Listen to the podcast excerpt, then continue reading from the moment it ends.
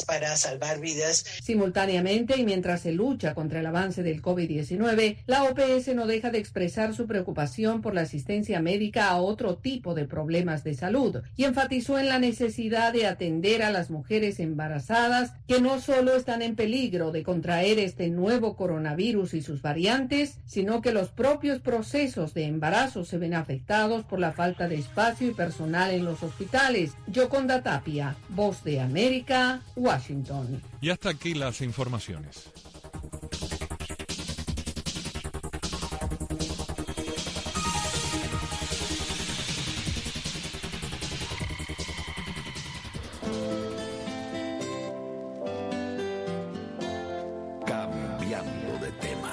Un espacio que lleva su sonido al paso de mucha gente que apuesta por una radio con contenido y modos abiertos a todo lo cotidiano que tiene esta vida. Cambiando de tema. Donde conviven la palabra y la música, el consenso y la discrepancia. Cambiando. Bienvenidos como siempre a Cambiando de tema, un programa diferente con muchas aristas y continuamos hablando de historia, de un territorio con muchísima historia que hemos estado conociendo y que vamos a seguir conociendo. Texas, aquí en los Estados Unidos, con gran vínculo con Cuba y por supuesto nos instruye nuestro amigo investigador, periodista e historiador Fran de Barona. Fran, gracias por estar con nosotros. Gracias por invitarme una vez más. Bueno, la, la vez anterior estábamos hablando de, de cómo Texas fue poblado primero por España, después por México. Empezamos a hablar de la independencia de Texas eh, contra México. Hablamos como una gran batalla en el Álamo, ¿no? Que está en San Antonio, que era una misión española. Y ahí, bueno, pues ahí Santa Ana llegó con un ejército de seis mil soldados, eh, unos 1400 llegaron primero, y esos fueron los que se enfrentaron los 187 anglosajones eh, que estaban dirigidos por el coronel William Barrett Travis y que contaba con la ayuda de Jim Bowie y David Crockett. Y fueron 13 días que esos defensores del Álamo resistieron los cañones de Santa Ana, pero el 6 de marzo de 1836 los soldados atacaron la misión por los cuatro costados y fue capturado y los rebeldes fueron hechos prisioneros y fusilados. Solamente uno se escapó con vida, un mexicano que se llama Juan Seguín, que estaba dentro de la misión y lo habían enviado a buscar ayuda y por eso que sobrevivió. Y cuando él regresó ya vio que, que ya estaba tarde, que ya, ya se había acabado todo. Así que vamos a hablar ahora de la vida de Juan Seguín, porque tuvo una participación muy importante en lo que es la historia de Texas. Eh, y, y bueno, eh, vivió muchos años, así que vamos a empezar hablando de él. Él nació en 1806 en San Antonio y falleció en 1890, así que tuvo una vida muy larga en Nuevo Laredo, México. Y él fue un coronel, eh, fue un senador eh, del, de la República Independiente de Texas, fue alcalde, fue juez y participó prominentemente en la independencia de Texas. Y él es un héroe en Texas. Hay una ciudad que se llama Seguín, nombrado en honor a él en Texas.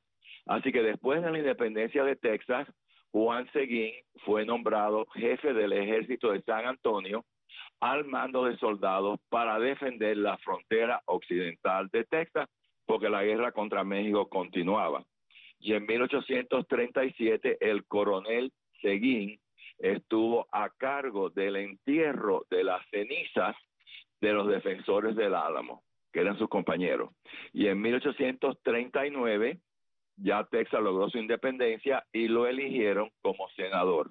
Cuando Texas era una república independiente, él también trabajó con el, congresista José Antonio Navarro para garantizar que la legislación de la nueva república fuera al mejor interés de los ciudadanos hispanos de Texas. Él era de origen mexicano, obviamente, y en 1841 fue electo alcalde de San Antonio. Posterior a eso fue elegido juez de paz del condado de Bexar en 1852 y en 1854 y escribió un libro sobre su vida en 1958. Sus memorias las escribió. Y en 1869, eh, cuando era juez del condado Wilson, también él eh, con el tiempo se fue de Texas, ya la cosa, eh, había mucha discriminación ya contra los hispanos en Texas, no sé si por eso se fue, pero el caso fue que se mudó para México, también tenía un hijo que vivía en México y ahí él muere en Nuevo Laredo, uh, México. Los restos de él fueron devueltos, lo enterraron allá, ¿no? En México, pero los restos de él fueron devueltos a Texas en 1974 y lo enterraron en una ciudad que lleva el nombre de él, Seguín, oh. en una ceremonia eh, que hicieron el 4 de julio de 1976 y pusieron también eh, un gran monumento de él a caballo con su sable en el centro de la ciudad de Seguín, en el parque central de la ciudad de Seguín, que, eh, que ahí está.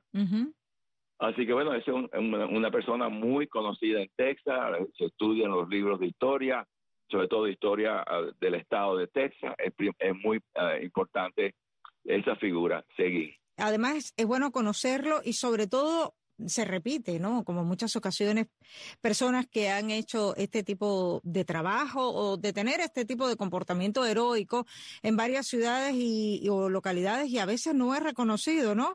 y se reconoce después de que están fallecidos. Sí, bueno, él no está en los libros de historia de Estados Unidos, desgraciadamente, pero sí está en los libros estatales. Tú sabes que, en Texas se enseña historia de Texas, ¿no? Y ahí sí aparece él, eh, todo lo que él hizo. Y para, y para continuar, lo, la, lo que ocurrió en Texas, el, general Sam Houston, que por él se nombró la ciudad de Houston, Texas, también, él derrota a Santa Ana en la batalla de San Jacinto, que tuvo lugar el 21 de abril de 1836, y lo coge prisionero a Santa Ana, que era el presidente de México, y obliga a Santa Ana de prisionero que firme la independencia de Texas. No le quedó más remedio, estaba Imagínate. o firma o te fusilamos. O firma o no sales. la firmó y entonces lo dejaron que regresara a México. Entonces, eh, también eh, Steven Austin, que fue el, que trajo las 300 familias, lo hablamos en el programa anterior, decidió para postularse presidente de la nueva República de Texas, pero lo derrotó Sam Houston, el general que, derrotó a Santa Ana, y ya el 20 de agosto de 1936, ya uh, Texas era independiente, eh, era una nación aparte, y el presidente era Sam Houston. Entonces Houston, como también le gustaba mucho Austin, aunque lo derrotó en las elecciones, lo nombra a Austin primer secretario de Estado. Así que le dio un puesto importante en la nueva república, pero desgraciadamente Austin se murió de neumonía el 27 de diciembre de 1936, así que nunca pudo ocupar el cargo, de verdad. o si estuvo ahí, tuvo solamente unos meses. Eh, Austin nunca se casó, pero la capital de Texas se llama Austin, sí. a él, ¿no? Así que toda esta gente es en Houston, hay una ciudad que se llama Houston, eh, eh, Austin, hay una ciudad, que, la capital que se llama Austin, Seguín, hay una ciudad que se llama Seguín, así que todas estas personas que vaya, que tuvieron que ver con la independencia de Texas, han sido honrados muy importantes Claro. Por supuesto, y ciudades importantes, además reconocidas a nivel internacional y nacional aquí en los Estados Unidos y quizás incluso, Fran, fíjate, incluso puede ser que algunas de las personas que a esta hora nos escuchan, que puedan vivir o tengan familiares que están viviendo en esas ciudades de Texas, pues no conozcan esta historia que le estamos contando. Bueno, de Houston sí se habla en los, en los libros nacionales, porque obviamente era presidente de, de una nación independiente que fue parte de un estado. Texas fue independiente hasta 1845, que entonces se convierte en un estado de los Estados Unidos, pero fue totalmente independiente desde 1836 hasta 1845, que se convirtió en un estado. Y hablando de Austin, él nunca se casó ni tuvo hijos, pero sí dejó una gran fortuna y las tierras se la dio a una hermana casada que se llama Emily Austin y como acabamos de decir, bueno, la capital de Texas lleva su nombre. En cambiando de tema, la pertinencia es la materia prima, prima de nuestro lenguaje radial. Cambiando, de tema. Cambiando de tema. Café Digital. El repaso de la semana a la lista de las noticias más importantes sobre ciencia y tecnología. Café Digital, lo mejor de la semana de la ciencia y las nuevas tecnologías. Café Digital, un programa donde la comunidad científica y tecnológica tiene su lugar. Café Digital. De lunes a viernes a las 9 de la mañana. Por esta Radio Martí y a través de radio televisión martí.com. Venezuela hoy.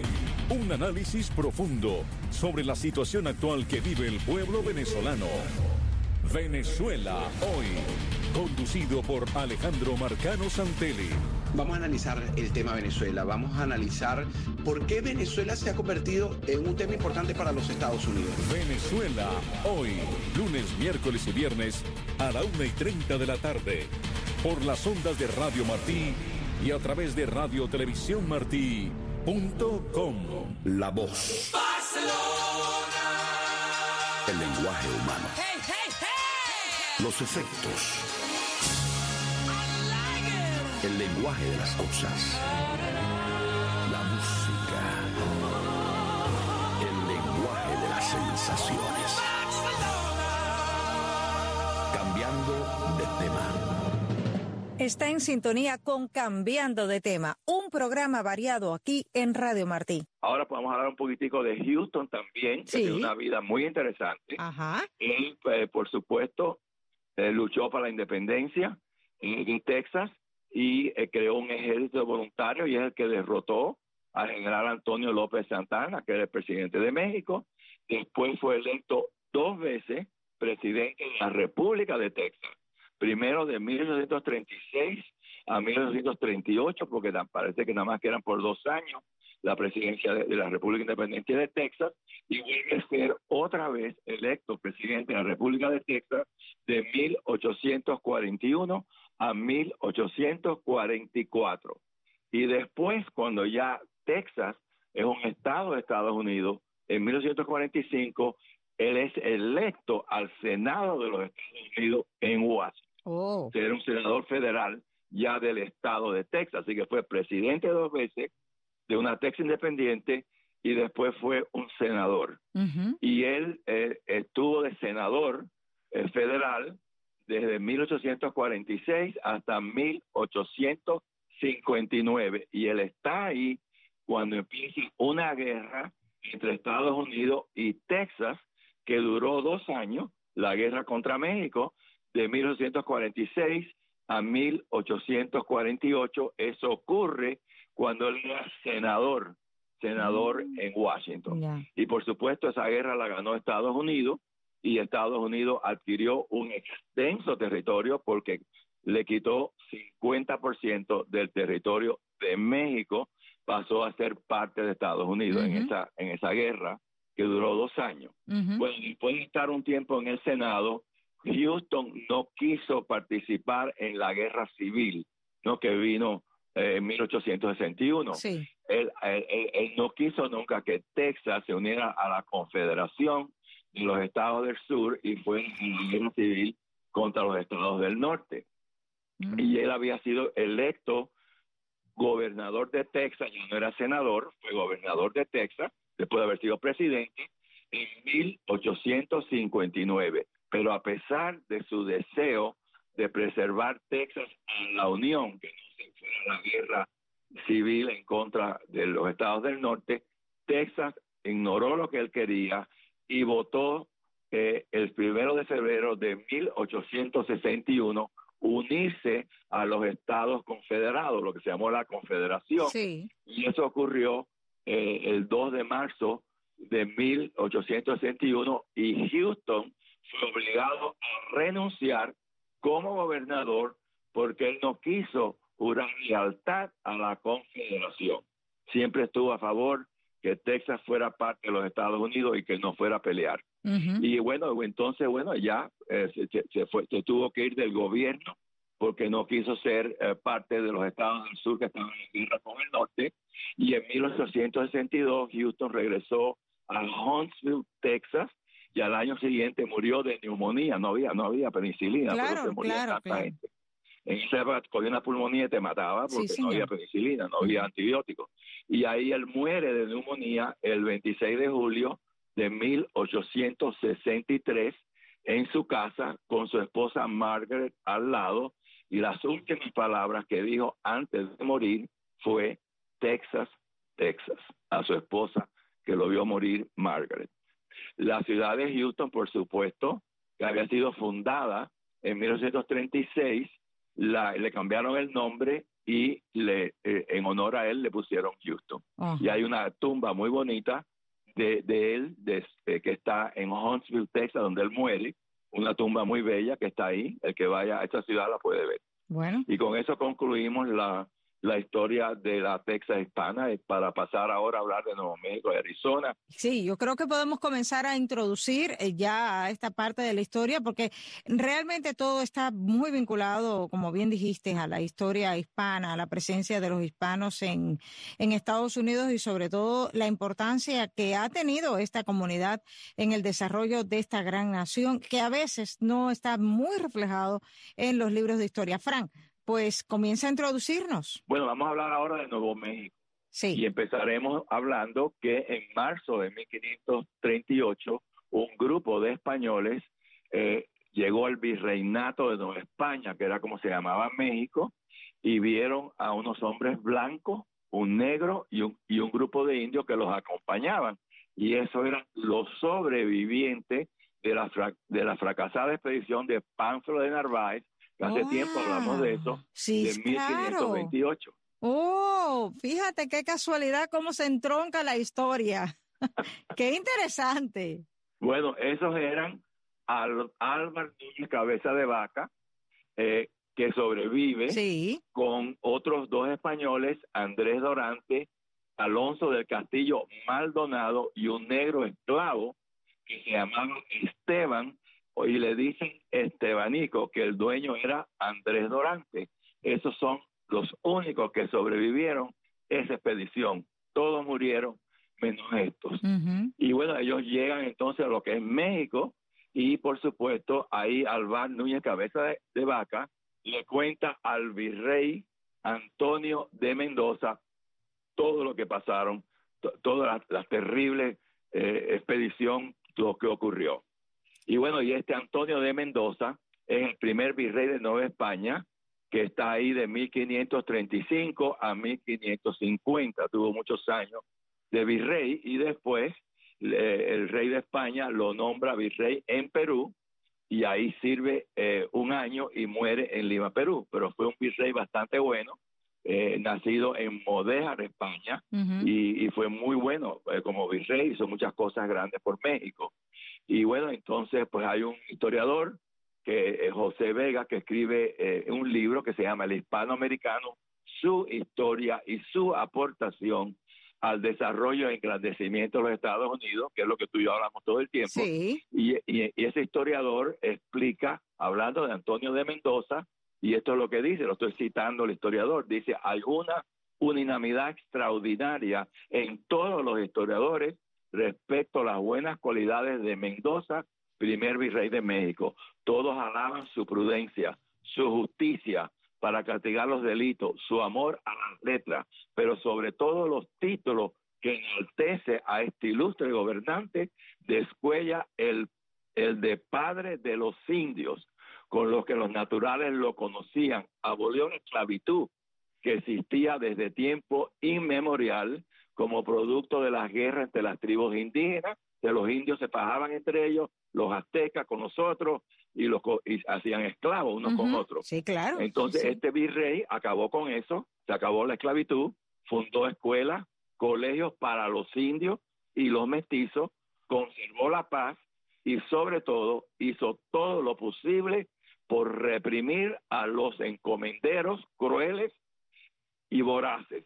Y su mejor elogio se lo dio Fray Bartolomé de las Casas, que dijo sobre este virrey, los indios lo amaban mucho. Oh, y ahí se rompe parte del mito que siempre se cuenta de eh, las crueldades que se cometieron, ¿no? Aquí tenemos e, ejemplos que muchas veces no se mencionan en contraposición con las otras afirmaciones, Fran.